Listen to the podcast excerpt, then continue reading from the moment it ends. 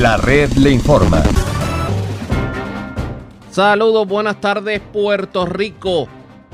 Temblores, meteoritos, tormentas, un año eleccionario que dio mucho de qué hablar y sobre todo una pandemia que nos ha cambiado totalmente el estilo de vida. Eso es parte de lo acontecido en uno de los años más complicados de nuestra historia reciente.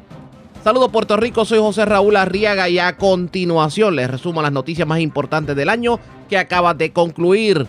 El resumen de noticias 2020 de la red informativa de Puerto Rico comienza ahora. Este es el resumen de noticias de la red informativa de Puerto Rico.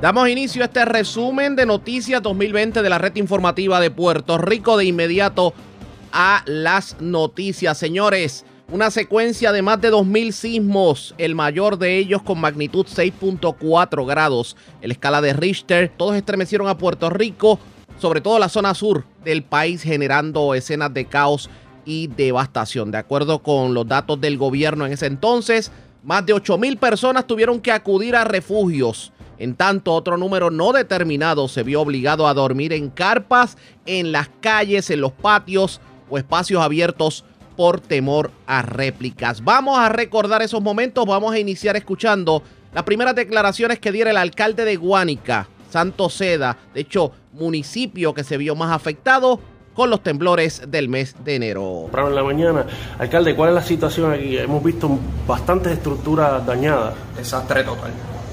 Así lo puedo describir como alcalde, un desastre total cuando vemos que nuestros comercios, nuestros hogares, nuestras facilidades, nuestras cajeteras, sistema de energía eléctrica, sistema de agua potable, nuestras cajeteras, todo ha colapsado.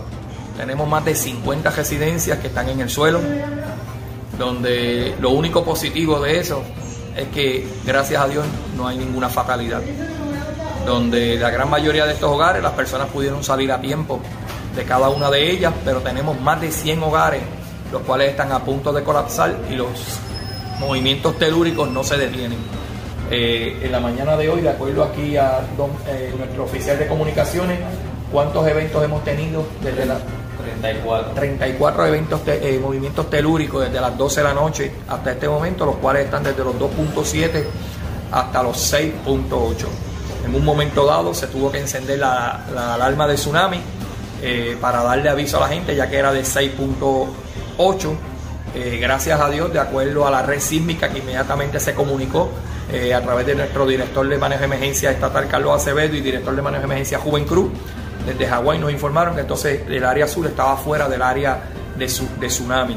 Pero en estos momentos lo que vemos es algo, un escenario tétrico, un escenario triste, un escenario donde vemos nuestros comercios que han colapsado, donde vemos nuestra gente triste, un refugio lleno de gente desesperada. ¿Cuántos refugiados tiene Bueno, hasta ayer teníamos alrededor de, 40, de 20 refugiados.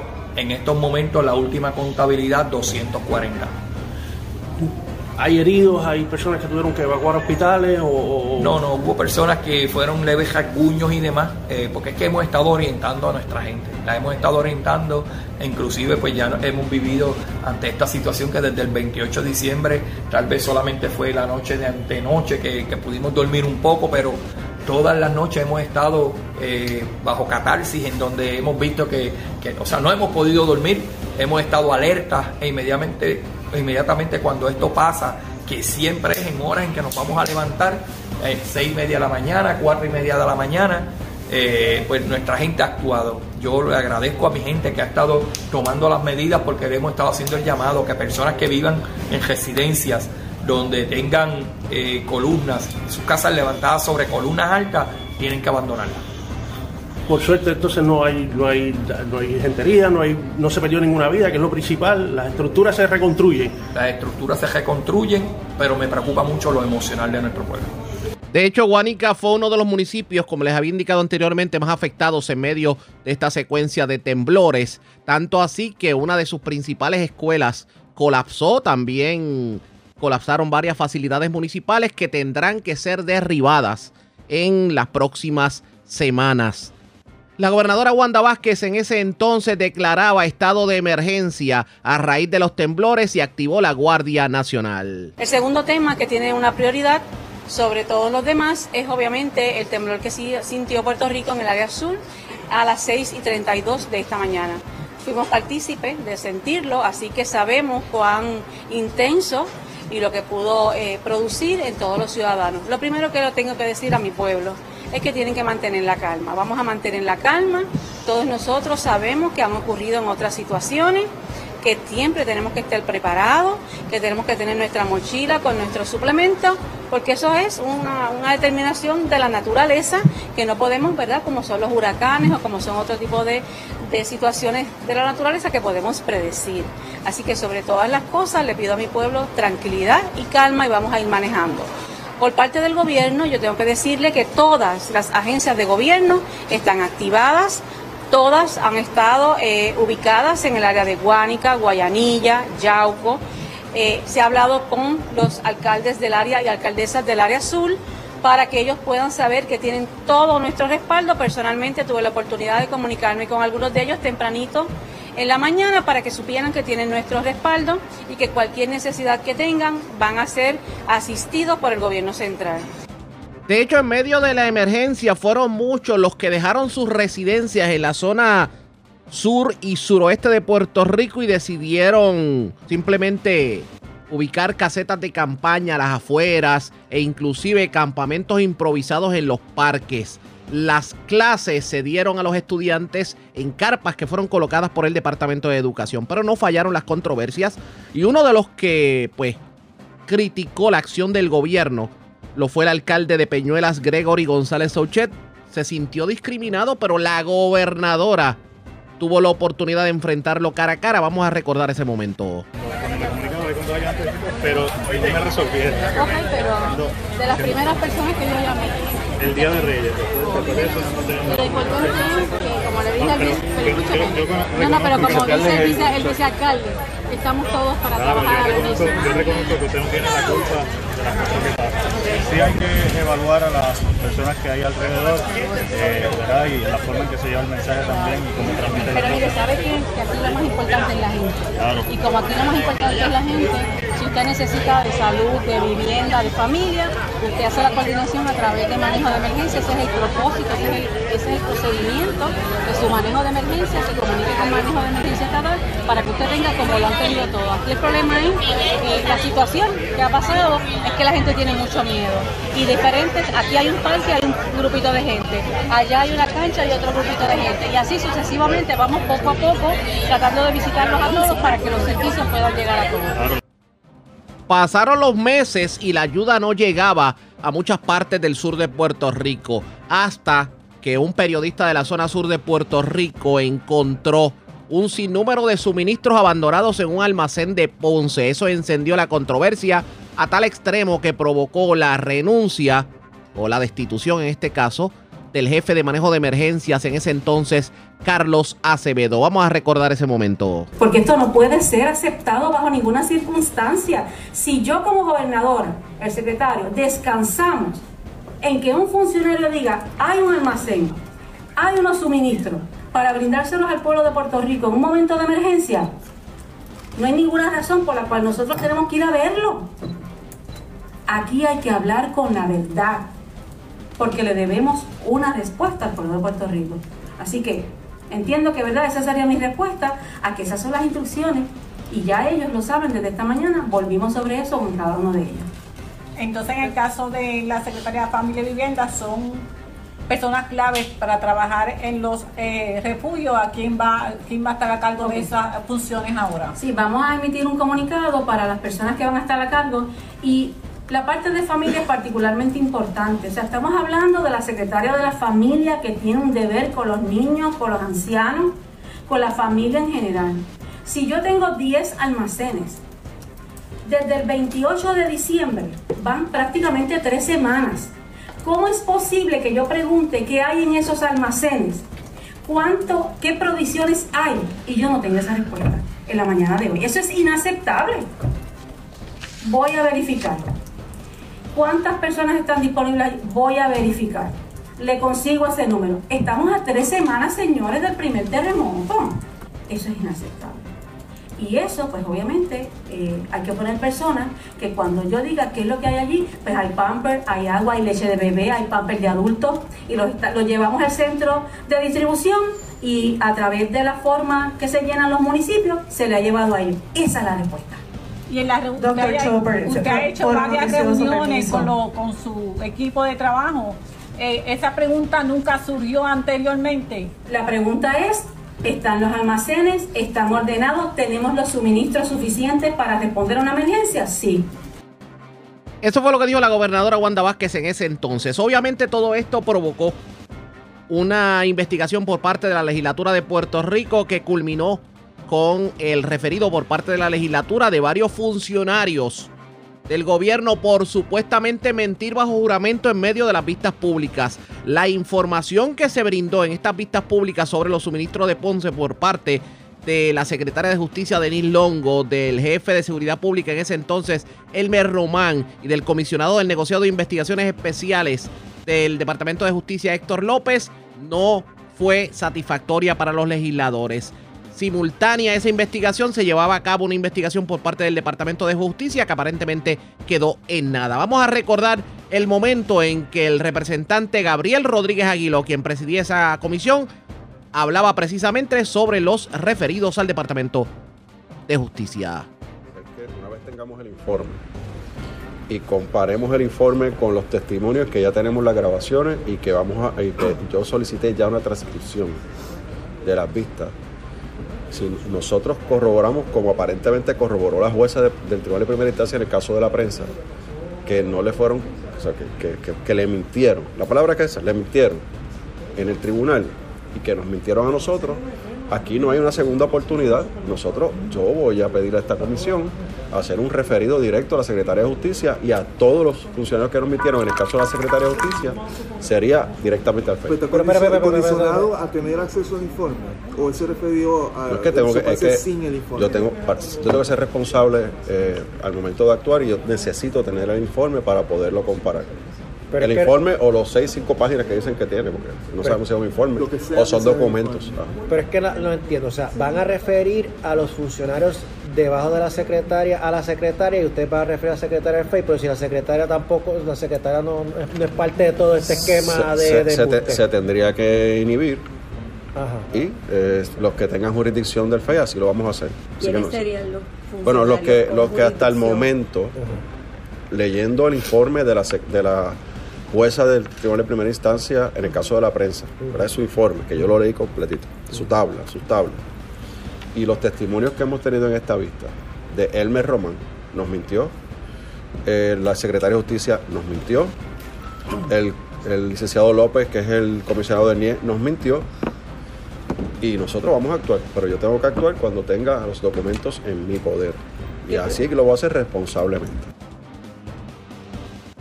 La vista pública se llevó a cabo, los referidos se hicieron, pero a estas alturas del juego nada ha ocurrido sobre lo que tiene que ver eh, con eh, la investigación o por lo menos quién deberá pagar por la- los suministros que no llegaron al pueblo. A estas alturas del juego todavía las escuelas públicas de la zona suroeste de Puerto Rico no han sido reparadas a pesar de que FEMA autorizó una serie de recursos. Todavía las viviendas para los damnificados no han llegado y pudiéramos decir que para el suroeste de Puerto Rico hay un antes y un después de los temblores. Este es el resumen de noticias de la red informativa de Puerto Rico. Continuamos con el resumen de noticias 2020 de la red informativa de Puerto Rico. Al final de enero, la leyenda del baloncesto Kobe Bryant murió a los 41 años en un accidente de helicóptero. De hecho, el ídolo de los Lakers de Los Ángeles, que se retiró en el 2016, viajaba en un helicóptero privado con otras ocho personas, entre ellas una de sus hijas. Aparentemente este helicóptero se estrelló y todos fallecieron en la tragedia. Vamos a recordar el momento en que se brindaba la primera información precisamente sobre esta tragedia. 10 o'clock at 9:47 a.m. Hoy alrededor de las 10 de la mañana, 9.47 de la mañana, recibimos, recibimos una llamada al 911 donde se hablaba acerca de un incendio y de un accidente en helicóptero en, la ciudad de Calabazas cerca de Los Ángeles, California.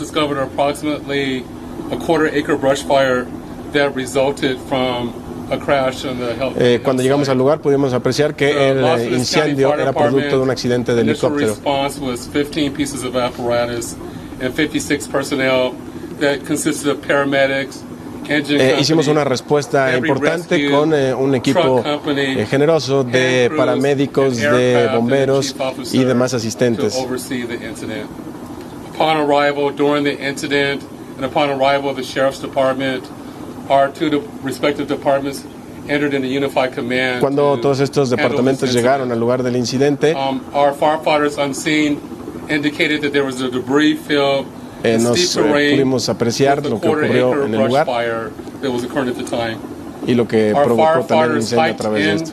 to the accident site with their medical equipment and hose lines to uh, extinguish the uh, stubborn fire, as it included the brush fire, debris from the helicopter. Comenta que procedieron a extinguir el incendio. magnesium, Which is very hard for our firefighters to extinguish because y los distintos elementos que tuvieron algún contratiempo en extinguir el magnesio que estaba presente en la zona del incendio. We had one helicopter flying to the incident. with Tuvieron un helicóptero que voló hacia el lugar del incidente con paramédicos a bordo. Uh, incident, um, they did a search of the area Los for paramédicos survivors. hicieron una búsqueda en el área para encontrar sobrevivientes. Sin embargo, lamentablemente. Um, hubo firefighters and hand crews únicamente worked to víctimas extinguish the fire fatales. while carefully prever- preserving the incident for investigation. Um, Se está preservando la zona del incidente de manera cuidadosa para hacer las investigaciones pertinentes. De ahí semanas de luto en los Estados Unidos a raíz de la muerte de Kobe Bryant, todavía a estas alturas del juego. Muchos lo recuerdan como una de las estrellas más reconocidas en el baloncesto de los Estados Unidos.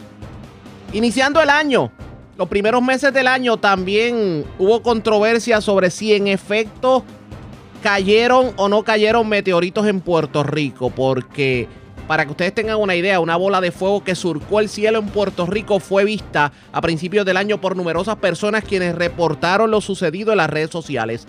Muchos de ellos pudieron inmortalizar el momento con fotos y videos que no tardaron en viralizarse. Incluso dos cámaras de seguridad del Aeropuerto Internacional Luis Muñoz Marín lograron reflejar cómo la bola de fuego iba cayendo a velocidad y claramente se podía apreciar su trayectoria en un cielo totalmente limpio y de pocas nubes.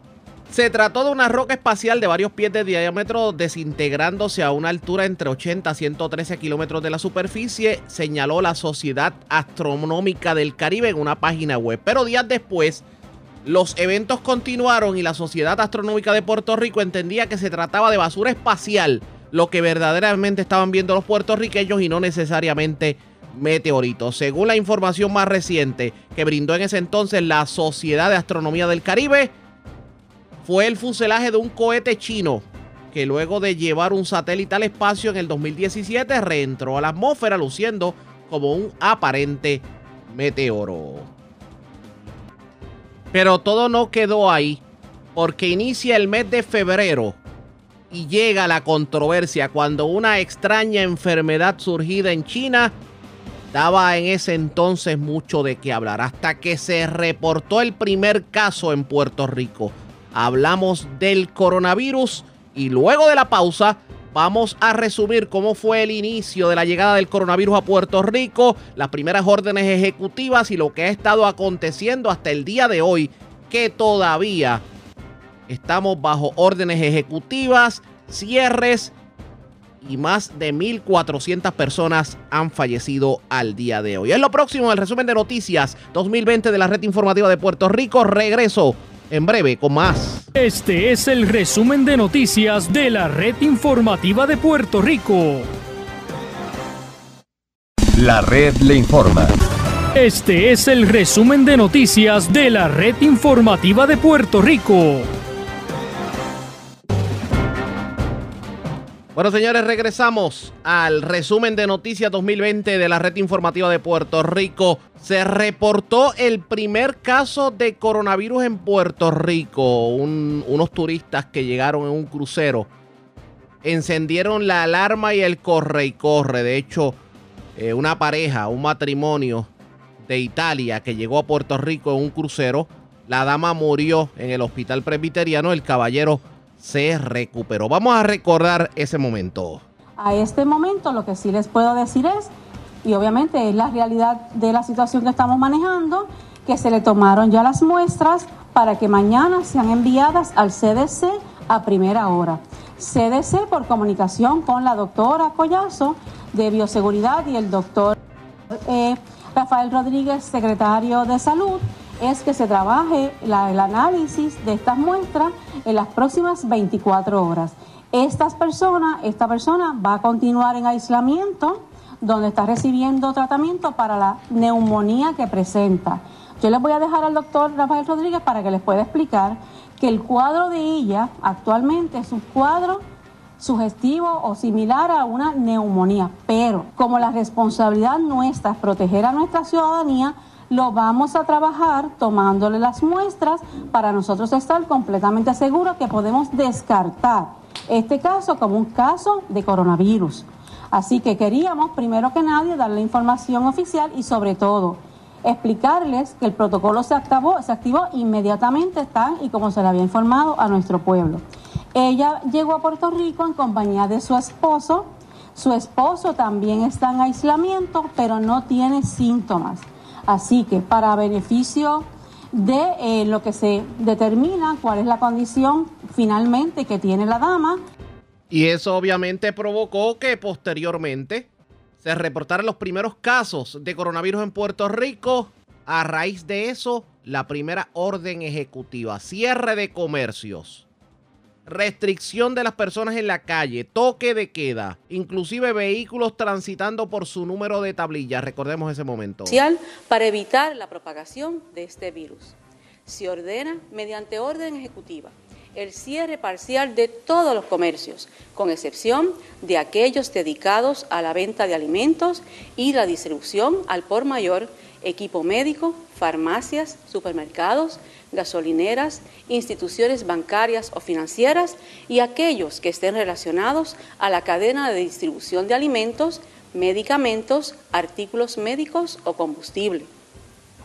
Esta orden de cierre aplica a centros comerciales, cines, salas de conciertos, teatros, gimnasios, salones de juego, casinos, negocios de estipendio de bebidas alcohólicas o cualquier lugar similar que propicie la reunión de un grupo de ciudadanos en el mismo espacio para los fines que señalamos. Luego de ello comenzaron a surgir las controversias, tanto así que el secretario de salud en ese entonces, Rafael Rodríguez Mercado, renunció y quedó como interena, nada más y nada menos que la señora madre de la secretaria de justicia, Concepción Quiñones del Hongo la cual salió corriendo de la administración de Wanda Vázquez cuando denunció que aparentemente se estaba tratando de, digamos, chanchullear con pruebas de coronavirus. El gobierno se preparaba en ese entonces para tener eh, pruebas rápidas de coronavirus para obviamente determinar los contagiados, pero aparentemente hubo favoritismo a la hora de entregar contrato. De hecho, se perdieron sobre 36 millones de dólares. Vamos a recordar el momento en que Concepción Quiñones de Logos renunciaba por aparentes diferencias con la gobernadora Wanda Vázquez. Por varias razones. Te puedo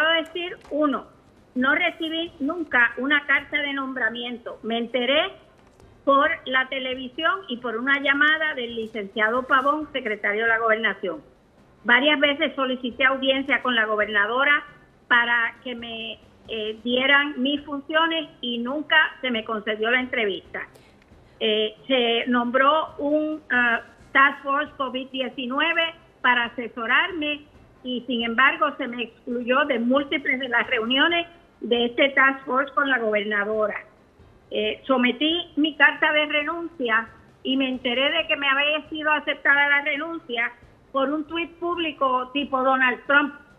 Eh, Luego, también cuando la gobernadora lo anunció en televisión, pero nunca se comunicó personalmente conmigo. La controversia también se catapultó, por lo menos llegó a mayores entre Concepción Quiñones del Hongo y la gobernadora Wanda Vázquez cuando la gobernadora trató de ponerle a una funcionaria de su entera confianza al lado, tomando decisiones sobre la propia secretaria. Hablamos de la controversial Mabel Cabeza, persona que tuvo mucho que ver con la compra de pruebas de coronavirus que se malograron. Porque su estilo de trabajo y el mío no coinciden. Y yo creo que yo como secretaria tengo la prerrogativa de escoger mi personal de confianza. ¿Le sorprendió cuando le sorprendió sobre cuando la trayectoria dudosa de la señora Mabel Cabeza se han hecho numerables in- eh, investigaciones de los periodistas que son públicas y todo el mundo conoce. Toda esta controversia provocó una investigación que culminó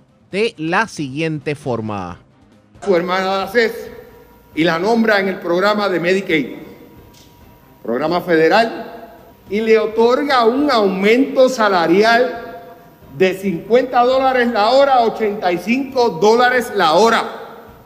Y vuelvo y repito, para los que dicen que no tenemos evidencia, tenemos la evidencia, tenemos los comunicados, el intercambio de correo electrónico cuestionándole que por qué, con qué autoridad ella le había otorgado un, un- un aumento salarial a su hermana.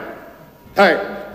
Y gracias a Dios que la, dire- la directora del programa Medicaid tuvo los pantalones en su sitio y revirtió esa decisión que no había sido autorizada por el secretario de salud, pero sí por la ayudante del secretario. ¿Se acuerdan cuando Mabel Cabeza dijo que ella no intervenía en las contrataciones? Pues encontramos evidencia.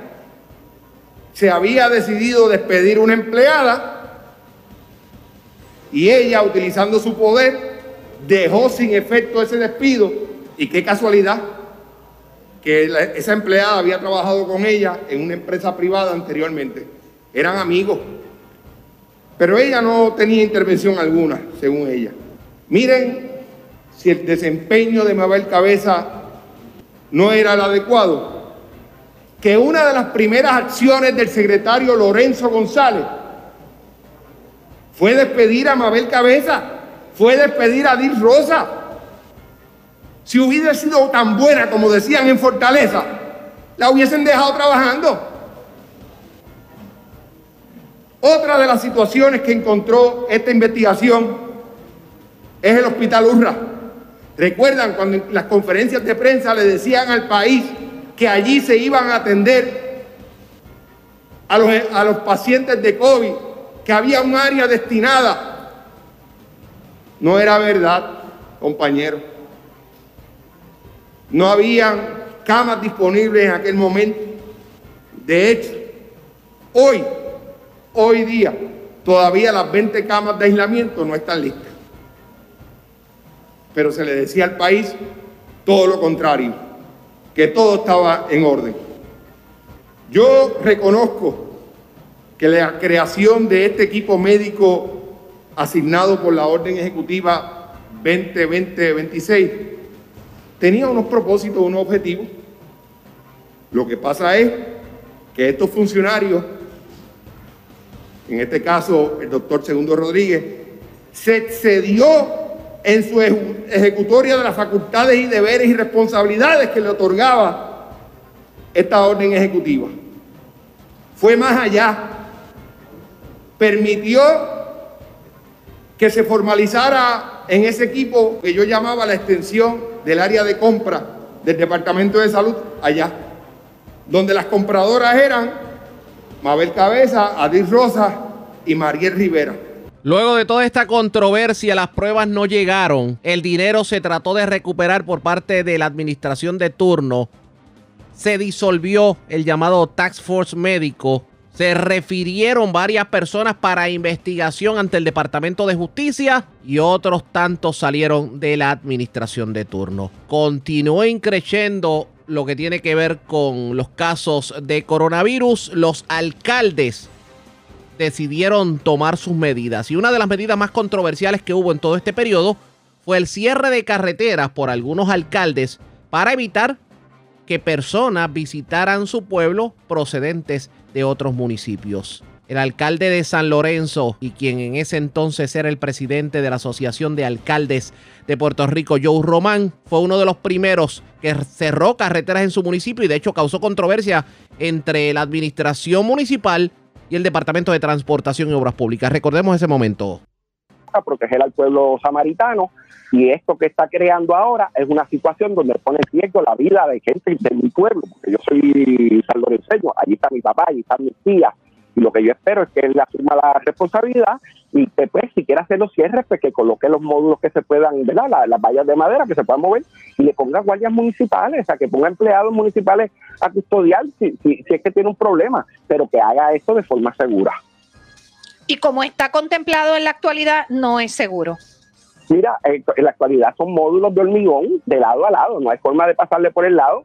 Y una persona, si va a una ambulancia a buscar a alguien, a llevar a alguien, no hay forma que pueda mover un módulo. Esto requiere equipo pesado para mover los móviles. Ahora mismo se está poniendo en vida, eh, en riesgo la vida de la gente que vive en esas comunidades, porque es bien fácil, cuando uno vive en el pueblo de San Lorenzo, estamos hablando a lo mejor de vías que quedan lejanas, que, que quedan en los campos y que uno nunca utiliza, pero hay gente que vive en esos lugares y gente que requiere tener acceso a través de esas vías. Como parte de todas las órdenes ejecutivas que han sido emitidas por parte de la gobernadora, se ha dado el cierre de comercio. De hecho, los chinchorros y las barras no han podido abrir sus puertas desde el mes de marzo. Muchos comercios han tenido que cerrar sus puertas. Hubo restricción inclusive para las gasolineras, hubo restricción para la farmacia, hubo cierre total en las noches y no faltó la controversia entre los comerciantes y el gobierno.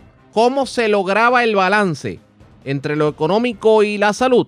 Escuchemos parte de lo ocurrido en ese entonces. Pues Puerto Rico creo que a pesar de lo difícil que estamos atravesando este momento, ha tomado las medidas eh, que nos da, yo diría, tres semanas de ventaja para proteger a la población. Y al final del día eso es lo que está buscando el gobierno y lo que estamos buscando también el sector privado, porque ciertamente eh, en la medida que no haya trabajo, eh, pues no va a haber dinero para que las personas puedan ir a comprar sus alimentos. Así que están analizando de todas esas medidas. Yo entiendo que hay una buena receptividad por parte de la administración eh, a las recomendaciones que se han hecho en, la tarde de hoy. Pues fíjate, eh, desde un principio nosotros estuvimos eh, de acuerdo, ¿verdad?, con el cierre y nos solidarizamos con el gobierno. En ese sentido, pues entendemos la importancia que tiene pues el distanciamiento social para poder eliminar esta esta pandemia en la isla. Ahora, habiendo establecido esto, eh, lo que me preocupa es que, por un lado, los números que tenemos de pruebas realizadas, infectados y muertes, pues aparentemente pues no son correctos. Entonces se habían hecho unas proyecciones de cuándo iba a ser eh, que íbamos a alcanzar el pico, que primero pues era a finales de abril, después hablaron del 8 a 10 de, mayo y ahora se está hablando de extender esto hasta junio. Eh, y por otro lado, pues no vemos, ¿verdad?, una ayuda que nos permita continuar operando. Si este, las grandes cadenas están teniendo que despedir empleados y están teniendo que pues limitar sus operaciones, pues te podrás imaginar un pequeño comerciante que no tiene la capacidad económica que tiene una de estas megatiendas. Eh, la situación es mucho más difícil y hasta ahora lo único que hemos recibido han sido los 1.500 dólares que agradecemos nuevamente al gobierno por la ayuda, pero que definitivamente no da para continuar.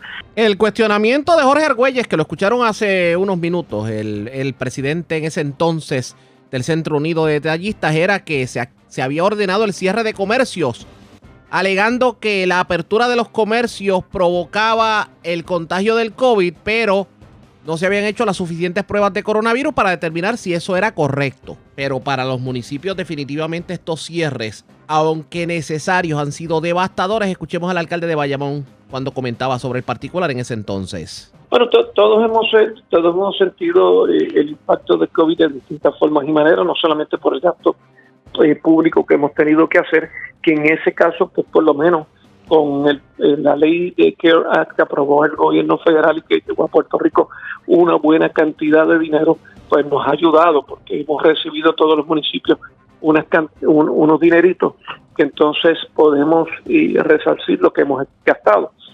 Y por otro lado, donde sí hemos entonces recibido un golpe fuerte es en la merma de ingresos, porque al ir cerrando negocios, y nos están cerrando muchos negocios, especialmente pequeños negocios. Y eso pues representa baja en patente, representa entonces eh, pérdida de empleo. Les voy a poner eh, dos ejemplos pequeños, sencillos. En el mismo casco urbano ya nos han cerrado cuatro negocios y en promedio esos cuatro negocios tenían unos cuatro empleados cada uno de ellos. Pues entonces ahí, ahí, ahí, se pierden más de 10 empleos, ¿eh?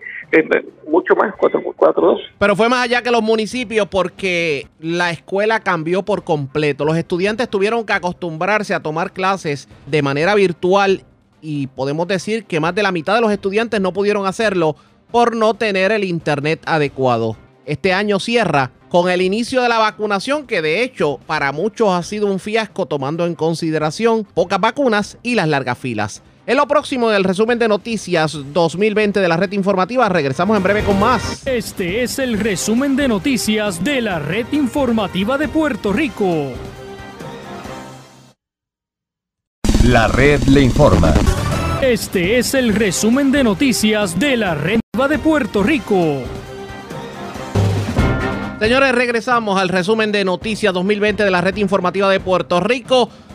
Estamos hablando del coronavirus que definitivamente ha sido la noticia del año, no solamente a nivel de Puerto Rico, sino a nivel mundial. Y la vida de los puertorriqueños cambió totalmente, sobre todo lo que es las clases para el estudiantado. Los estudiantes tuvieron que acostumbrarse a tomar clases en línea. Muchos no pudieron hacerlo, obviamente, por las limitaciones económicas y por lo que tiene que ver con el acceso al Internet. Vamos a recordar esos momentos en donde las organizaciones magisteriales le planteaban sugerencias al gobierno para evitar que los estudiantes simplemente se quedaran sin tomar clase. Directamente con el secretario, enviándole comunicaciones y exigencias para condiciones dignas para todos. ¿Qué queremos nosotros ahora aprovechar? Si queremos realmente dar refuerzo para los niños y las niñas, si queremos cubrir los rezados que se han quedado por todo lo que mencionamos, es necesario que se establezca un tope de estudiantes por salón de 15 estudiantes máximo. Y para que eso sea posible hay que contratar más maestras. Pues no podemos esperar a julio o agosto para hacer esa contratación. El departamento debe hacer el análisis inmediatamente de la cantidad de estudiantes que hay para conformar los grupos de 15 estudiantes, máximo 20, ¿verdad? Para que haya una ayuda individualizada para trabajar con todos los rezagos, para que haya una ayuda y un distanciamiento como requiere el Estado. No sabemos, como bien menciona Miguel, cuándo culmina la pandemia. Por lo tanto, si nosotros queremos respetar el distanciamiento una vez reinicia el semestre, si reinicia en agosto, es importante que los niños y las niñas no estén hacinados en la sala de clase. Hay que contratar maestras bibliotecarias para que ayuden en el, el trabajo maravilloso que hacen en nuestros planteles. Se le tiene que dar y se tiene que garantizar la permanencia a todo maestro o maestra transitorio que cualifique. La ley 312 de 1938 es clara todo maestro o maestra con dos años eh, consecutivos ininterrumpidos en la categoría y certificado cualifica para su permanencia y con evaluaciones satisfactorias. Pues es momento de que se le entregue no solamente a maestros y maestras de difícil reclutamiento, que los felicitamos porque se lo merecen, sino a toda la empleomanía del Departamento de Educación, a todas las maestras de kinder a tercero, de cuarto a sexto, de salud, de educación física, de bellas artes, de cursos ocupacionales, de cursos vocacionales. Esas eran parte de las sugerencias que hacía la Federación de Maestros, la limitación de estudiantes en los salones y el que se pudieran crear algunas zonas para conectarse, pero no se materializaron.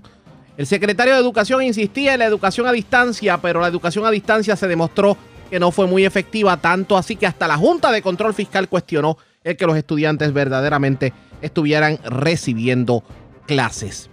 Al día de hoy, Todavía se discute si en efecto se debe o no se debe volver a los planteles escolares, tomando en cuenta la pandemia. No solamente la pandemia, sino que a raíz de lo que fue nuestra noticia al inicio del año, de los temblores, la mayoría de las escuelas del suroeste de Puerto Rico no han sido tocadas, reparadas, luego de los daños que sufrieron en medio de los movimientos telúricos y llegó la tan esperada vacuna. Pero claro, en Puerto Rico todo es controversia. Porque hay poca vacuna y la forma en que se ha estado administrando a muchos no le convence. Sobre todo cuando hay profesionales de la salud que no les ha llegado la vacuna y sin embargo personal administrativo y hasta llegado han recibido la tan esperada vacuna. Vamos a resumir lo que ha ocurrido hasta el momento. Escuchemos a la doctora Iris Cardona, la encargada del proceso de vacunación, cuando explicaba precisamente cómo iba a iniciar el proceso.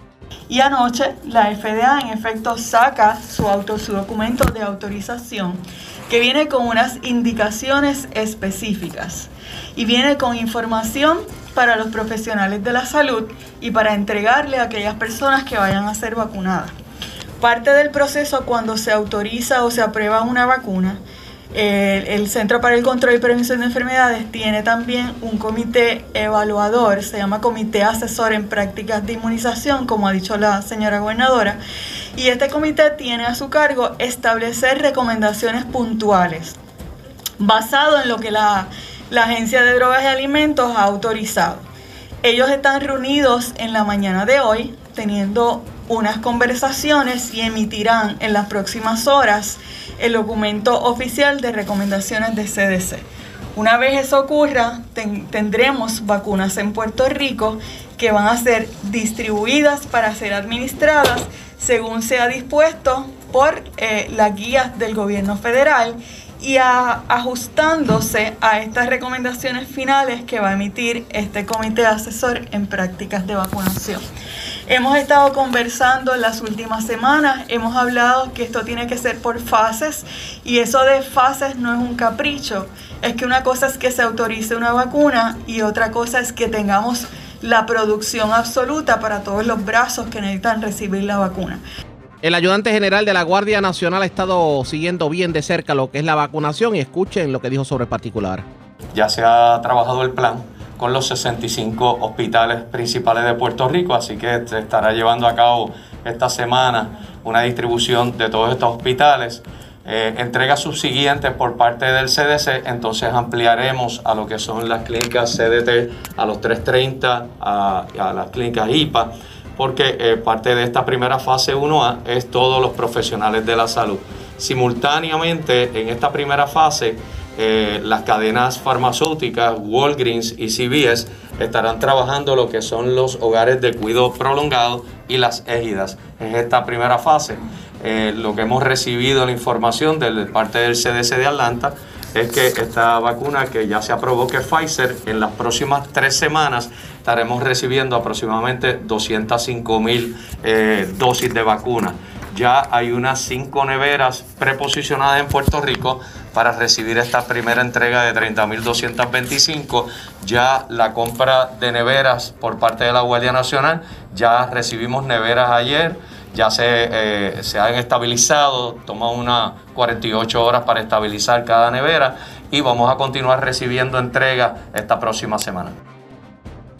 De hecho, al día de hoy continúa la vacunación a paso de tortuga, pero se espera que todos los puertorriqueños en algún momento reciban la vacuna. Cambiemos de tema, señores. El 2020 no nos salvó de un racionamiento, sobre todo aquellos que se suplían del lago Carraízo. Esto porque los niveles comenzaron a bajar dramáticamente. Y vamos a recordar los momentos en que la presidenta ejecutiva de la Autoridad de Acueductos, Doriel Pagán, advertía precisamente lo que tiene que ver con el plan de racionamiento, tomando en consideración que Puerto Rico estuvo por varios meses en sequía extrema.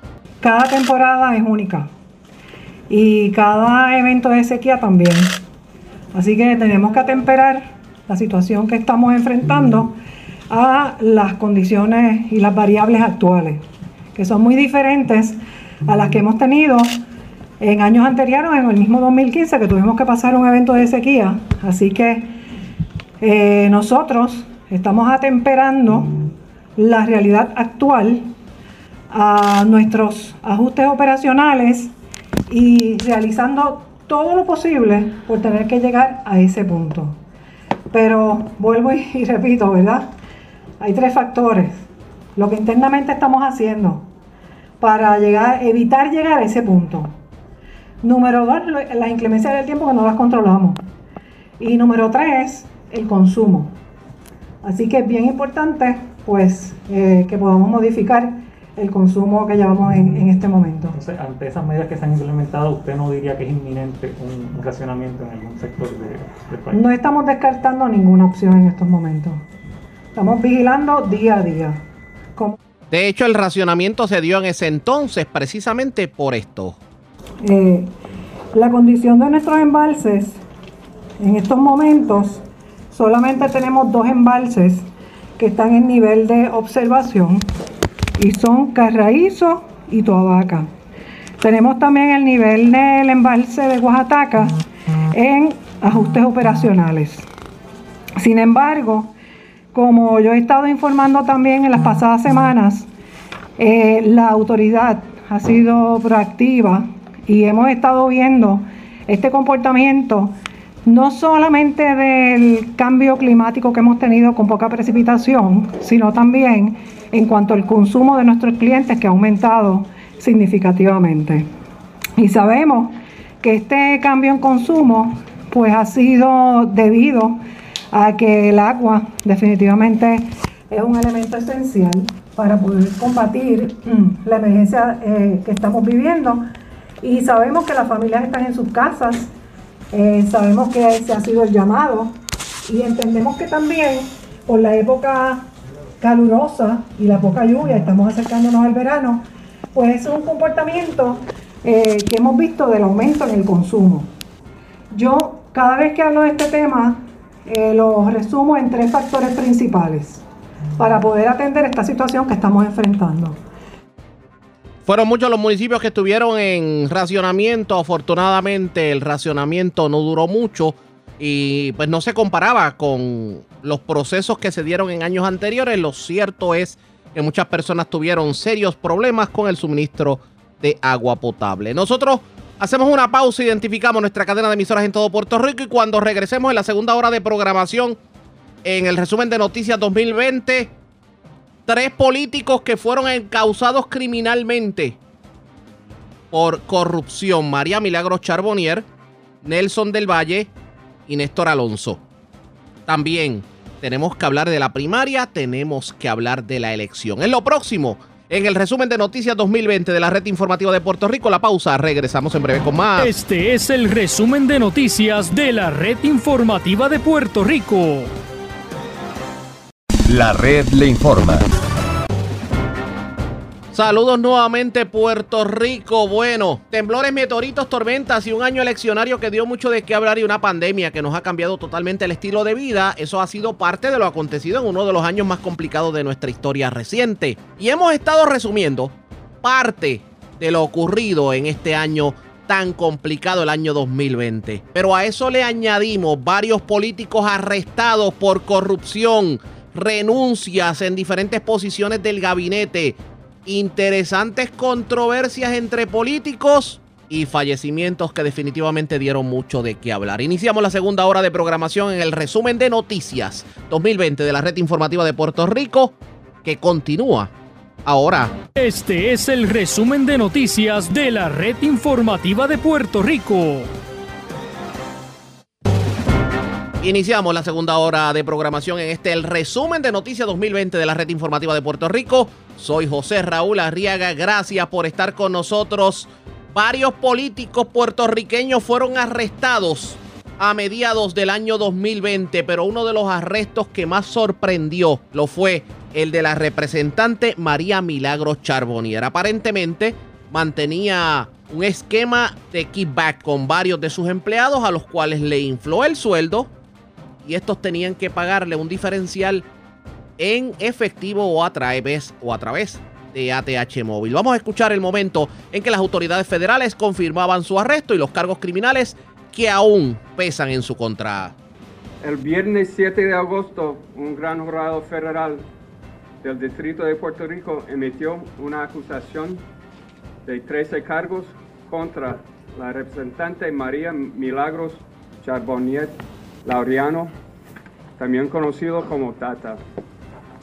Su esposo, Orlando Montes Rivera, su hijo, Orlando Gabriel Montes Charbonnier, conocido como Gaby, y Frances Acevedo Ceballos, asistente de Charbonnier. Acevedo ha trabajado en la oficina de Charbonnier en la Cámara de Representantes o en representación del comité de la Cámara presidido por Chabarnier desde 2013. Los cargos alegados en la acusación contra los cuatro acusados son los siguientes. Conspiración, robo de fondos federales, sobornos y comisiones ilegales, también conocido como kickbacks, y fraude electrónico de servicios honestos. Charbonnier, su esposo y su hijo enfrentan dos cargos de lavado de dinero. Además, Charbonnier enfrenta un cargo por obstrucción de justicia. El esquema, corrupto al que los acusados acordaron no era muy complicado. A principios de 2017, Charbonnier infló el salario de Acevedo de 800 dólares quincenales a 2.100. Esta cantidad aumentó a casi 2.900 en septiembre de 2019. De cada cheque del salario inflado, Acevedo acordó que se quedaría con una parte y le pagaría una comisión de entre mil dólares y mil quinientos dólares a Charbonnier, su esposo y hijo. Hasta julio de 2020, Charbonnier había recibido por lo menos 100 mil dólares en sobornos y comisiones ilegales de este esquema. Los objetos de la conspiración fueron que Charbonnier, ayudada e instigada por su esposo Montes Rivera, su hijo Montes Charbonnier y Acevedo, malversó, robó, obtuvo mediante fraude y sin autoridad, aplicó indebidamente propiedad que pertenecía al Estado Libre Asociado de Puerto Rico.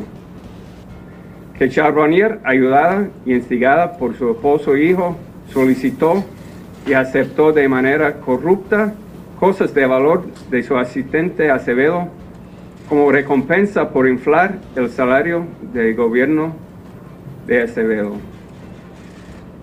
Que Acevedo entregó corruptamente cosas de valor a Charbonnier con la intención de influir y recompensar a Charbonnier en relación con inflar su salario de gobierno.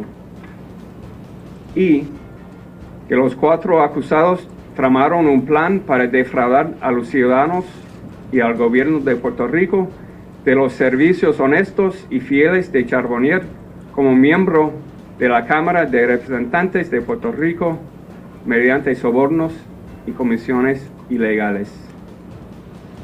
Los fines de la conspiración fueron que los cuatro acusados se enriquecieran a sabiendas, malversando, robando, obteniendo sin autoridad y convirtiendo para su uso la porción inflada del salario de Acevedo y para ocultar su esquema corrupto al Estado Libre Asociado de Puerto Rico y sus ciudadanos y al gobierno federal. Los acusados utilizaron una variedad de medios para transferir los sobornos de Acevedo a Charbonnier y su familia, incluidos, entre otros, los siguientes métodos. Acevedo le daba dinero en efectivo a Montes, Montes Charbonnier y otras personas relacionadas con Charbonnier. Y a veces transferiría los sobornos en incrementos de 500 dólares a Montes o Montes Charbonnier usando ATH móvil. A veces Acevedo dejaba los sobornos en efectivo en un lugar predeterminado como la cartera o la gaveta de la guagua de Charbonnier. Pero no fue la única representante arrestada por las autoridades federales. El representante Néstor Alonso fue detenido por las autoridades federales acusado de un esquema similar al que la representante María Milagro Charbonnier sometía a empleados y que le costó el puesto como legisladora, también su escaño a la reelección y también mantiene acusaciones federales. Vamos a recordar ese momento. de noviembre, un gran jurado federal del Distrito de Puerto Rico emitió una acusación de nueve cargos contra el representante Néstor Alonso Vega. Los cargos alejados en la acusación son los siguientes. Robo de fondos del gobierno de Puerto Rico, una entidad que recibió fondos federales. Soborno y comisiones ilegales, como decimos en inglés, kickbacks, y fraude electrónico de servicios honestos. El acusado Néstor Alonso Vega fue elegido en el año 2016 a representante por acumulación para la Cámara de Representantes y es presidente de la Comisión de Turismo y Bienestar. También es vicepresidente de la Comisión de Educación Especial y Personas con Discapacidad, secretario de la Comisión de Salud y miembro en propiedad de la Comisión de Asuntos del Consumidor, Banca y Seguros, de la Comisión de Desarrollo Integrado de la Región Este y de la Comisión de Pequeños Negocios y Comercios. El esquema es muy parecido al que ya hemos visto en casos anteriores. A principios del 2018, Néstor Alonso Vega infló el salario de la persona A de 760 quinceañales a 1.446 dólares. A partir de mayo de 2018, el representante le incrementó el salario a 2.043 dólares. A partir de julio de 2018, el salario de la persona A se redujo a aproximadamente 1.417 dólares debido a un recorte presupuestario. Sin embargo, a partir de octubre del 2019, el salario gubernamental neto quincenal de la persona A volvió a aumentar aproximadamente 2.270 dólares y se mantuvo en ese nivel hasta julio del 2020, cuando la persona A dejó de elaborar la oficina de Alonso Vega. De cada cheque del salario inflado se acordó que la persona A tenía que devolver la mitad del monto total del aumento, dividido entre cada, entre cada día de pago. El acusado utilizó una variedad de medios para recibir los pagos ilegales de la persona A, incluidos los siguientes métodos. Persona A en ocasiones transfería dinero mediante ATH móvil. Persona hizo retiros de su cuenta bancaria alrededor de la misma fecha en que recibió sus cheques quincenales mediante depósito directo y le hizo pagos a Alonso Vega en efectivo. Y en ocasiones la persona A realizó pagos a la cuenta de crédito de Home Depot de Alonso Vega. El acusado diseñó un plan para defraudar al gobierno y a los ciudadanos que lo eligieron. Esto no fue un error de juicio, fue un intento de soborno deliberado y una clara violación de la ley.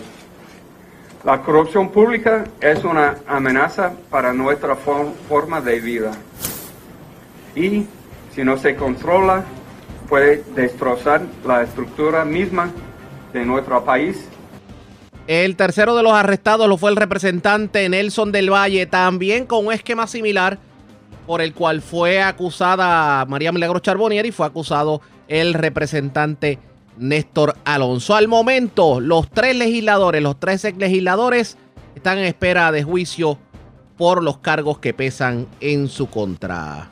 Este es el resumen de noticias de la red informativa de Puerto Rico. Señores, regresamos al resumen de noticias 2020 de la red informativa de Puerto Rico. El 2020 no estuvo exento de eventos meteorológicos y el primero que nos afectó fue la tormenta Isaías, que dejó serias inundaciones en el oeste de Puerto Rico. De hecho, en Mayagüez los daños fueron estimados en millones de dólares y fueron inundaciones históricas las que se reportaron en el municipio del oeste de Puerto Rico. También otros municipios como Rincón se vieron seriamente afectados. El segundo evento meteorológico que nos afectó fue la tormenta Laura, que pasó por el sur de Puerto Rico, casi rozando el país. En algún momento estuvo a punto de su centro entrar a Puerto Rico. Vamos a recordar esos momentos. Por compartir con nosotros al momento qué productos tiene emitido meteorología y cómo está Puerto Rico según va entrando el- la tormenta Laura. Mira, este, todos estos vientos que tú estás indicando están cubiertos por el aviso de tormenta tropical. Eh, lo- en estos momentos, en términos de viento, ese es el producto más importante que tenemos, que, que lo que significa es que vamos a estar observando vientos que pueden estar por encima de las 35 millas por hora, hasta los 50 millas por hora, 55 millas por hora más o menos sostenidos. ¿no? Tenemos vientos este, en estos momentos que hay una línea bien extensa de Laura que se está metiendo a través del sureste de Puerto Rico, impactando esos, esos pueblos desde Guayama, alguna línea imaginaria desde Guayama por toda la costa hasta, diríamos, hasta Maunabo o Las Piedras, este, que están observando eh, vientos en ráfagas bastante fuertes que deben estar fluctuando entre las 45 y 55 millas por hora. ¿Y estos vientos deben continuar en esa zona por lo menos hasta cuándo?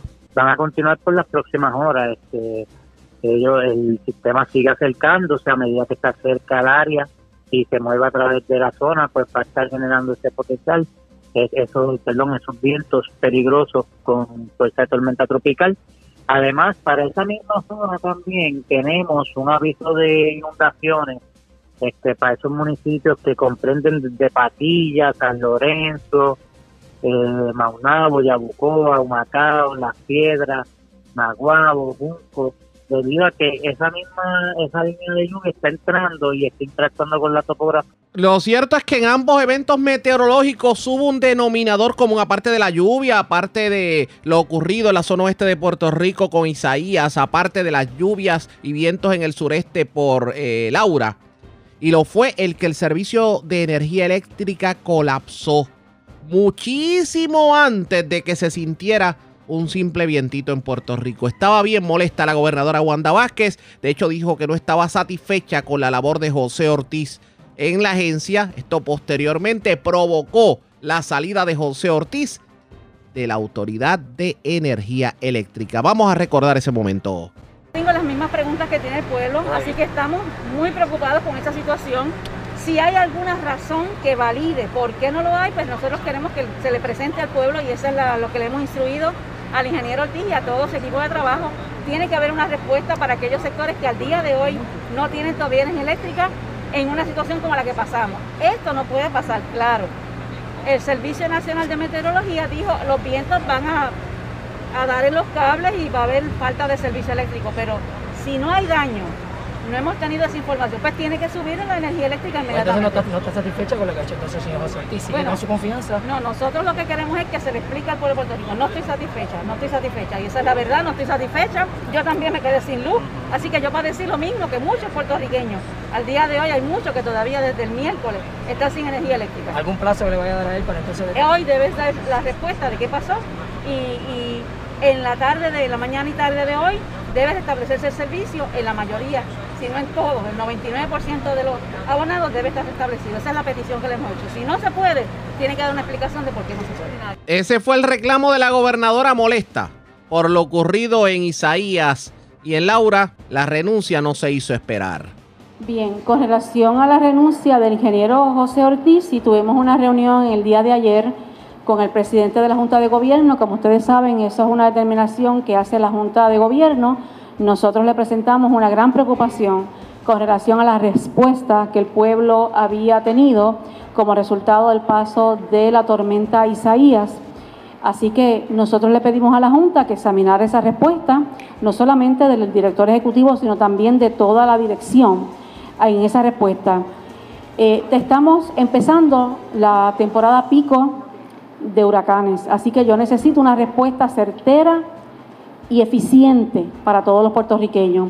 Así que si el ingeniero renunció, obviamente yo sé que eso se consultó y fue una determinación de la Junta, así que eh, respondió a esa petición de que se analizara que era como había sido la respuesta a la Junta de Gobierno de la Autoridad de Energía Eléctrica. Ustedes saben que yo había hecho unas expresiones unos días antes con relación a la eh, insatisfacción de la respuesta Así que al ver que pasaban los días y todavía ha habido ciudadanos que no habían tenido la energía eléctrica y que eso por consecuente afectaba también el suministro de agua en muchos de los lugares, por eso me reúno con el presidente de la Junta y le pido, yo necesito las explicaciones y si hay que tomar determinaciones con relación a la dirección y a todos los directores quién manejó o cómo se manejó esta respuesta a los ciudadanos, hay que tomar las determinaciones. Así que esa fue la, la petición que le hice.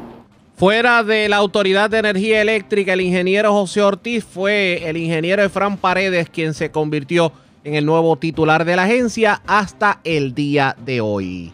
Nosotros vamos a hacer una pausa y cuando regresemos, señores, un año eleccionario que dio mucho de qué hablar. La primera vez en la historia en donde se tiene que suspender una primaria por falta de papeletas. Se da la primaria una semana después y luego una elección en donde todavía a estas alturas del juego se están contando votos. Es lo próximo en el resumen de noticias 2020 de la red informativa de Puerto Rico. Regreso en breve con más. Este es el resumen de noticias de la red informativa de Puerto Rico.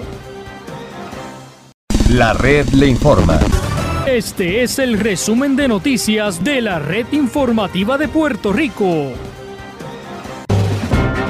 Señores, regresamos al resumen de Noticias 2020 de la red informativa de Puerto Rico. Gracias por compartir con nosotros. Es la primera vez en la historia política de Puerto Rico en donde una primaria tiene que ser suspendida porque las papeletas no llegaron a tiempo. Una semana después se llevó a cabo la primaria. Obviamente la atención del pueblo estaba en los candidatos a la gobernación. Dominó Charlie Delgado Altieri por el Partido Popular Democrático. Dominó Pedro Pierluisi a la gobernadora Wanda Vázquez y vamos a recordar el momento escuchando a los vencedores y a los derrotados. para el pueblo de Puerto Rico desde el Partido Popular Democrático. Evidentemente el Partido Popular y sus seguidores decidieron seguir otro camino. Acabo de escribirle un texto al alcalde Charlie Delgado felicitándolo por su triunfo en el día de hoy y acabo de tener una conversación con mi amigo Eduardo Batia a quien siempre estaré ligada por cariño y agradecimiento. A los que vieron en este movimiento dentro del Partido Popular una esperanza de futuro, gracias. Parte de lo que dijo Carmen Yolín Cruz, escuchemos en estos momentos lo que dijo Eduardo Batia Gautier. Le quiero agradecer su, eh, su amistad, le quiero agradecer su amistad y le quiero agradecer su decisión valiente de convertirse en candidata inicialmente alcaldesa de San Juan y dar una lucha muy fuerte que la acompañé en el 2012 y convertirse en alcaldesa de San Juan cuando la gente en aquel momento cuestionaba si era posible. Ella tiene mi amistad, tiene mi respeto y obviamente al alcalde de Isabela, con quien me unen grandes lazos de amistad de muchos años, eh, Charlie Delgado, hoy el candidato a gobernador eh, por el Partido Popular Democrático. Le deseo más que nada que tenga eh, que continúe teniendo la fuerza y que nos uniremos todos en, esa, en este clamor por limpiar el país de lo que ha sido un cuatrenio nefasto del Partido Nuevo Progresista, un cuatrenio nefasto, lleno de corrupción, lleno de problemas. Al día de hoy no hay una sola casa construida por el gobierno de Puerto Rico después del huracán María, lo que es vergonzoso. Ante esto, yo seguiré caminando, seguiré luchando Isabel y yo, eh, obviamente, tendremos un tiempo ahora para eh, tomarnos unas vacaciones muy, muy, necesarias.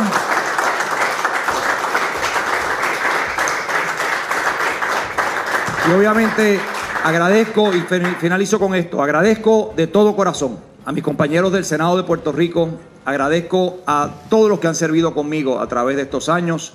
Llegó el momento de escuchar a Charlie Delgado Altieri cuando en ese momento aceptaba o celebraba su victoria en la primaria.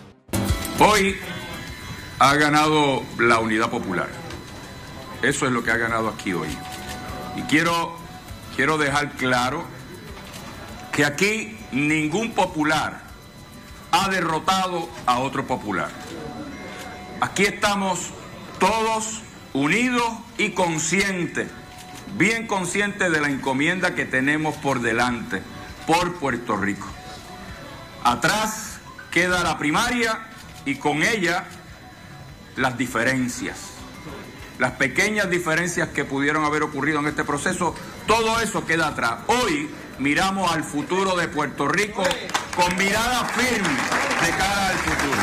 Eso dijo Charlie Delgado Altieri, pero vamos al Partido Nuevo Progresista. Vamos a escuchar el momento en que la gobernadora Wanda Vázquez reconocía haber perdido en la primaria frente a Pedro Pierluisi.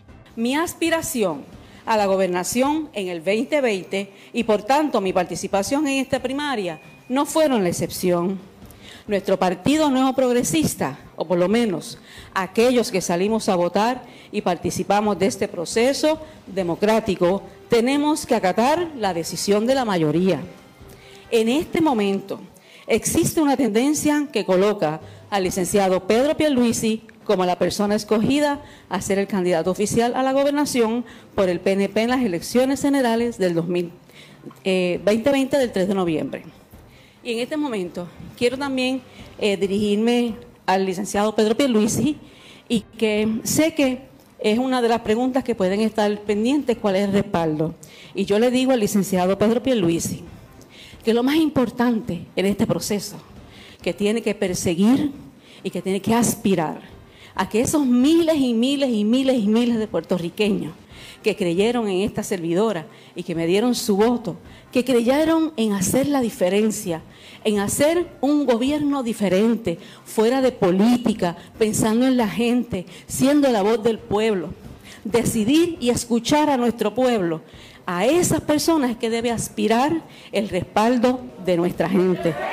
En ese entonces, Pedro Pierluisi reconocía su victoria de la siguiente forma.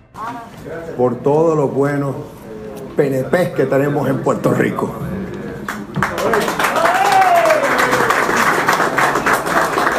Me siento muy feliz, muy feliz, a la misma vez honrado y bien agradecido de este voto de confianza que he recibido de mis hermanos y hermanas en el ideal y acepto su voluntad con, con mucha humildad. En primero que, primero que nada, tengo que darle las gracias a todos los líderes del partido, a todos los niveles. Eso era lo que decía en ese entonces, pero claro, eso fue lo que ocurrió en la primaria. Vamos a la gobernación y vamos a la elección general. Porque, señores, gobierno dividido. Domina el Partido Nuevo Progresista en la gobernación y la comisaría residente, pero domina el Partido Popular Democrático en la mayoría de los escaños legislativos. Por primera vez en la historia política de Puerto Rico vemos cinco partidos políticos que entran porque dominaron candidatos en la legislatura, no solamente del Partido Popular, el Partido Nuevo Progresista y el Partido Independentista, sino también de Victoria Ciudadana y también del proyecto Dignidad. Vamos a recordar esos momentos. Por contarse, por contabilizarse, quiere decir que aquí esto podría llegar o a superar la ventaja que tiene Pedro Pierluisi o en último caso llegar al punto 5%, es decir, la mitad del 1%, lo que representaría un recuento de votos. Y eso está por ocurrir en las próximas horas donde se continúan contabilizando votos en la Comisión Estatal de Elecciones.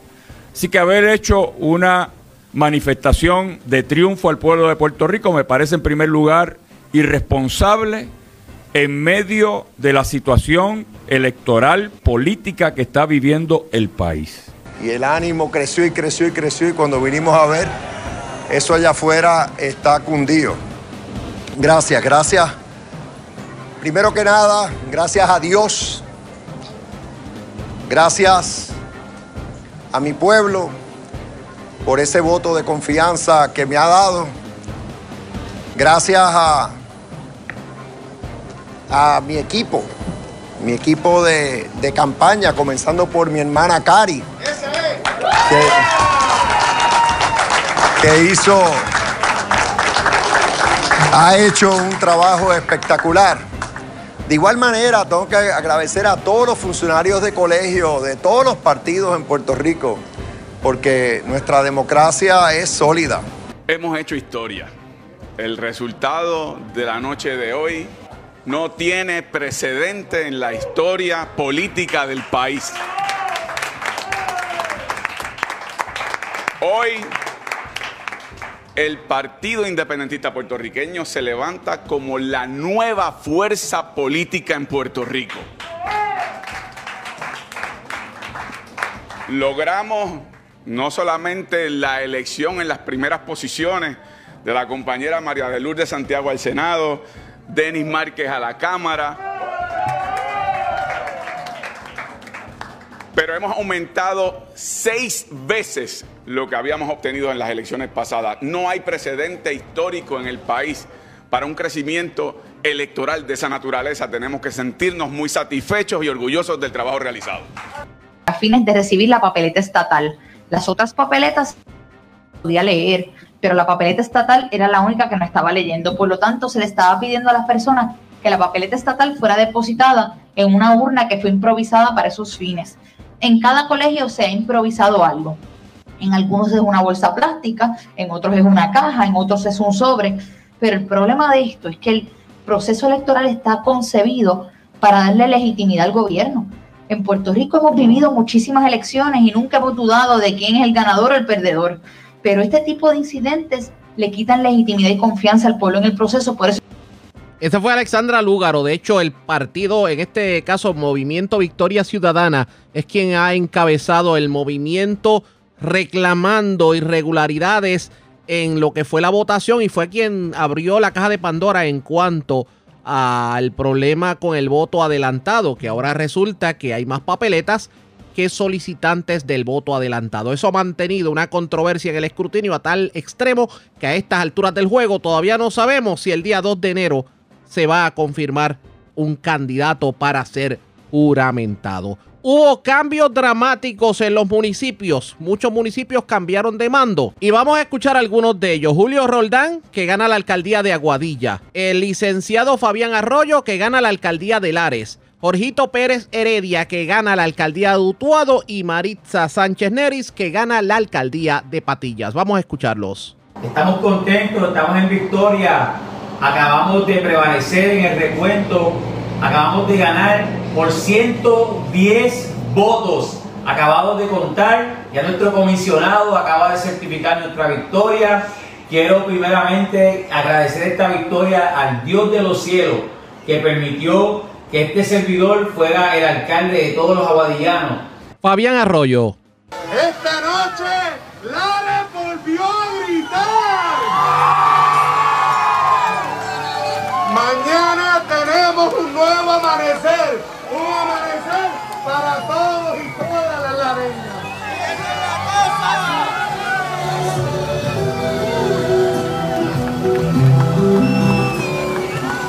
Amigos y amigas, cuando me levanto le pedí a Papito Dios que me pusiera en el lugar exacto y que fuera su voluntad. Estaba preparado para la decisión y su voluntad. Hoy tuvimos la oportunidad de salir a votar los lareños y las lareñas y le dieron la oportunidad de Jibarita Pileta ser su alcalde. Un alcalde de Pileta. Un lareño de pura cepa.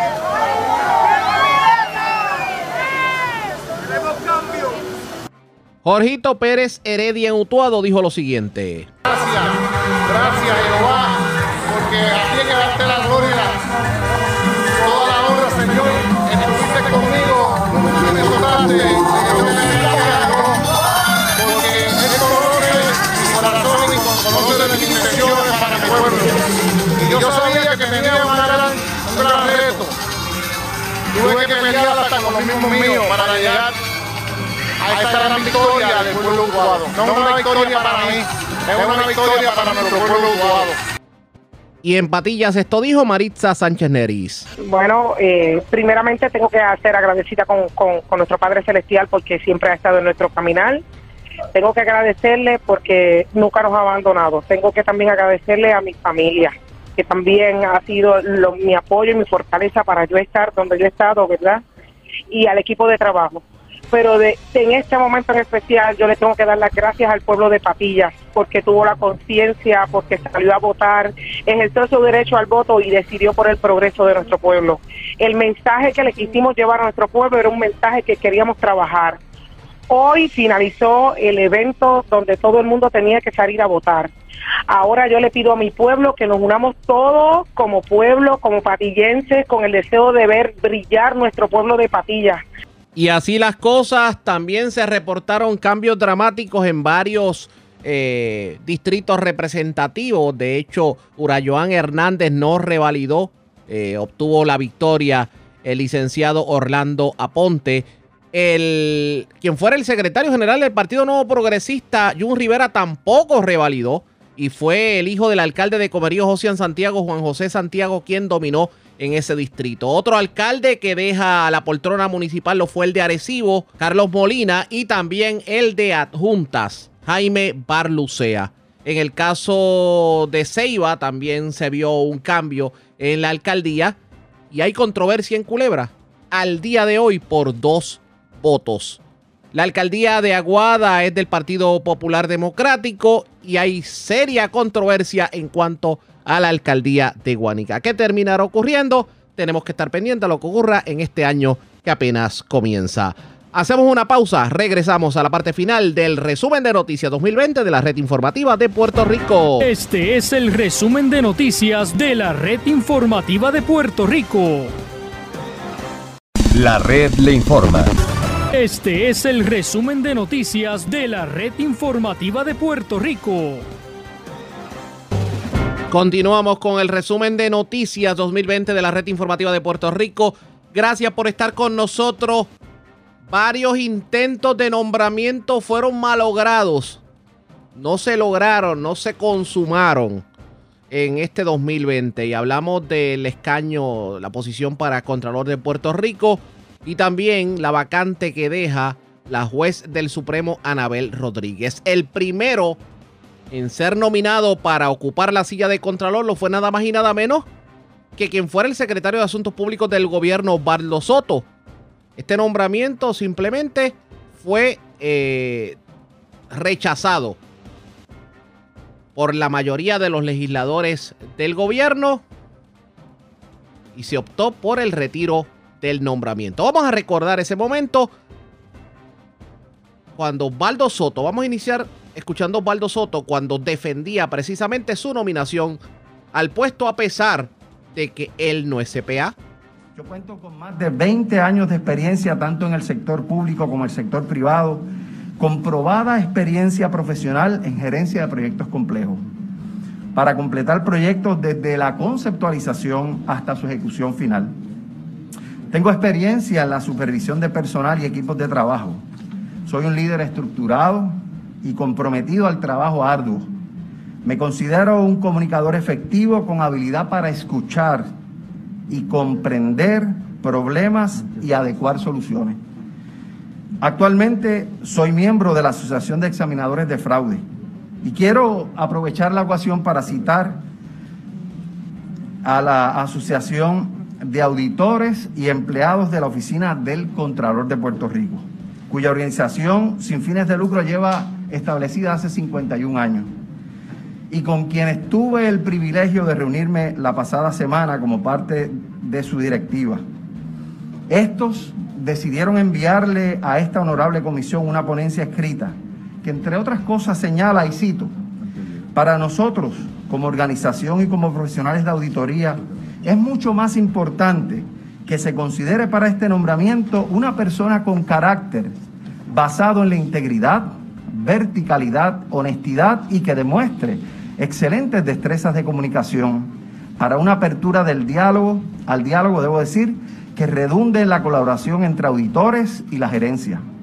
Nuestra oficina cuenta ya con el personal altamente capacitado y con la experiencia necesaria para cumplir con nuestro deber ministerial. Estamos comprometidos para ejercer las funciones que nos han sido encomendadas constitucionalmente y cumplir con nuestra misión y visión. Estamos convencidos y listos para trabajar en equipo con la persona designada al cargo de Contralor. Nos urge ese cambio. El mismo es necesario para darle continuidad a los trabajos y restituir la confianza del pueblo en nuestra oficina. Para nosotros como asociación es importante que el designado cuente con la determinación, la voluntad y el compromiso con los valores sociales que como puertorriqueños nos caracterizan. De hecho, no fue fácil la vista pública en la legislatura de Puerto Rico para su confirmación. Los legisladores no estaban muy convencidos precisamente de lo que era este nombramiento. No quedaron muy convencidos y uno de los que no quedó muy convencido en ese entonces lo fue el presidente de la Cámara, Johnny Méndez, que en ese entonces decía lo siguiente.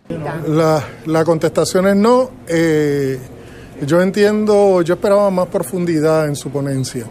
Eh, ser relacionista público de una oficina de recreación y deporte, ser este eh, no, comentarista en dos emisoras, la oficina del Contralor es un puesto a 10 años tiene una responsabilidad bien grande con el pueblo de Puerto Rico y, yo creo que, tiene que convencernos, tiene que, darnos a nosotros eh, las bases sólidas para cuando nosotros eh, defendamos ese nombramiento, tengamos la certeza, no solamente la certeza intelectual, sino la certeza moral de que esa persona que va a ocupar ese cargo por los próximos 10 años eh, tiene la estatura de pasados contralores. Por eso le escollo usted al proceso. ¿Perdón? Por eso le calificó el proceso como un escollo, si supera el escollo. Sí, o sea, tiene que, él tiene una cuesta bien, bien empinada que tiene que subir. Y la, esa cuesta empinada es que tiene que compararse con pasados contralores como Manuel Díaz Saldaña, Iliana Colón Carlos. La gobernadora Wanda Vázquez insistía en que a pesar del rechazo de los legisladores, ese era su candidato. Escuchemos el momento en que la gobernadora defendía a su nominado. Mi candidato en este momento es Osvaldo Soto García. Yo creo que le corresponde a la Asamblea Legislativa hacer la evaluación. No tengo otra información en este momento.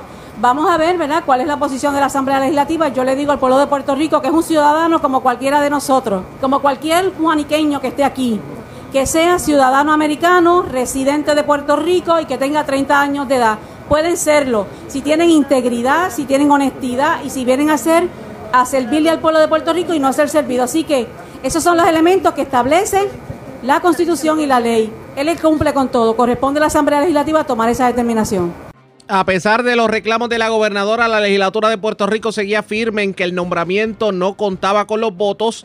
El propio nominado le pidió a la gobernadora que retirara su nombramiento. Pero otros nombramientos que tuvieron problemas lo fueron el de el Contralor, el segundo intento de la gobernadora cuando nominó al CPA Kermit Lucena a ese puesto y también cuando nominó a la juez del Tribunal Apelativo Maritere Brignoni como juez asociada del Tribunal Supremo. Vamos a recordar ese momento.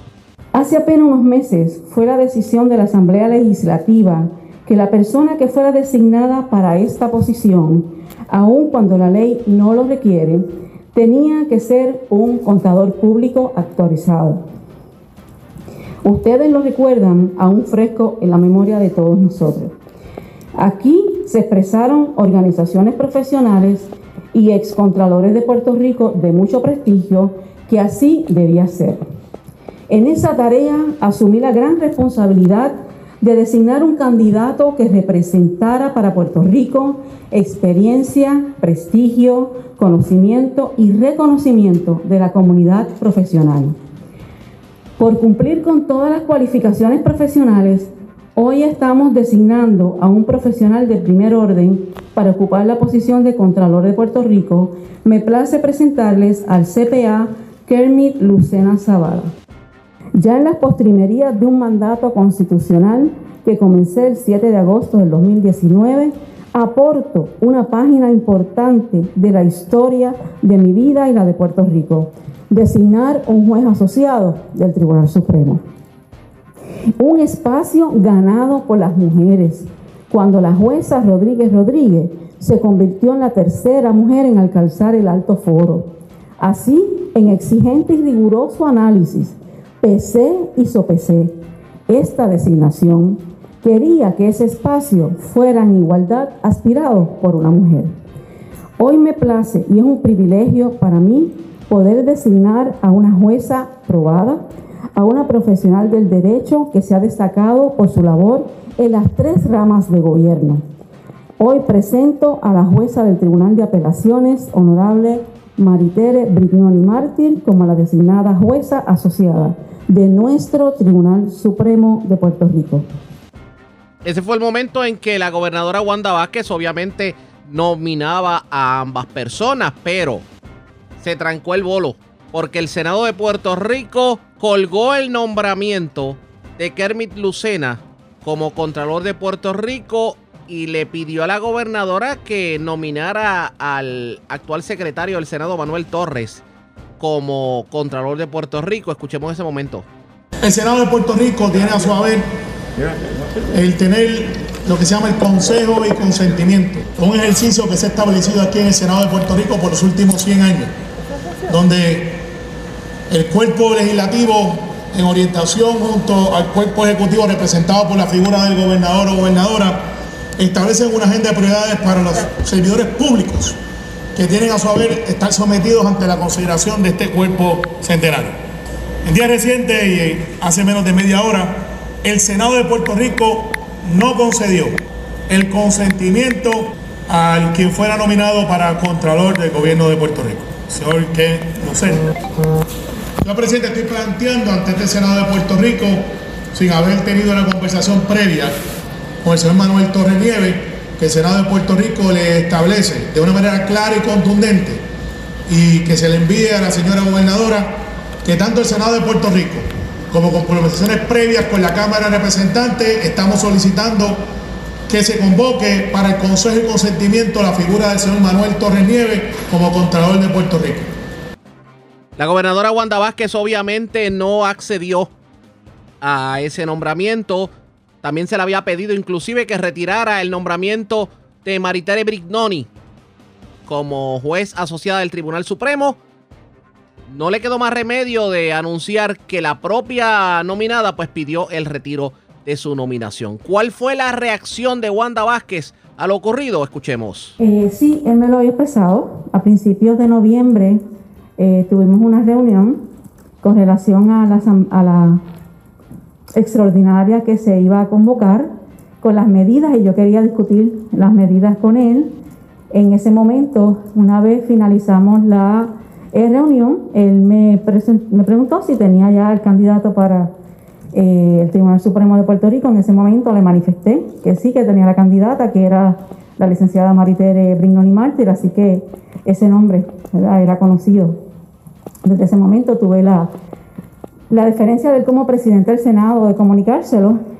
En ese momento, pues, él me indicó que él deseaba ser considerado para esa plaza, eh, pero obviamente ya habíamos hablado que había una candidata y que era la licenciada Maritere Brignoni Martín. Fíjese lo interesante, también la gobernadora confirmaba en ese, en ese momento que Tomás Rivera Chats le había expresado interés en ser considerado para juez asociado del Tribunal Supremo. La reacción no se hizo esperar por parte de Tomás Rivera Chats y esto fue lo que dijo sobre lo expresado por la gobernadora. Antes de eso, la señora gobernadora ha hecho una expresión a los fines de que da por concluidas las nominaciones o el tema de las designaciones del Contralor y el Tribunal Supremo de Puerto Rico.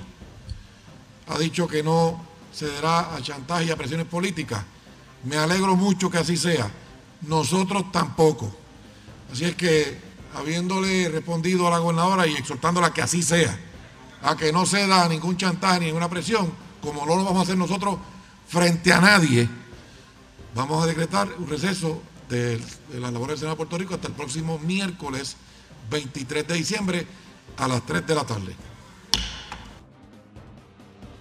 Así las cosas, los nombramientos tanto de Contralor como de juez asociado del Supremo quedan para el próximo año, ya cuando el gobernador electo Pedro Pierluisi asuma la gobernación.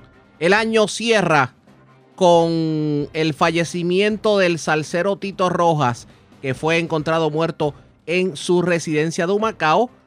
Meses antes, otro reconocido salsero, en este caso el Cano Estremera, también falleció luego de enfrentar una enfermedad que lo mantenía recluido desde hace varios meses. Señores, enganchamos los guantes. Nosotros regresamos el próximo año con el resumen de las noticias más importantes del día, el noticiero estelar de la red informativa, ya rumbo a nuestro quinto aniversario. Feliz año 2021. Nos despedimos hasta entonces. Que la pasen bien. Este es el resumen de noticias de la red informativa de Puerto Rico.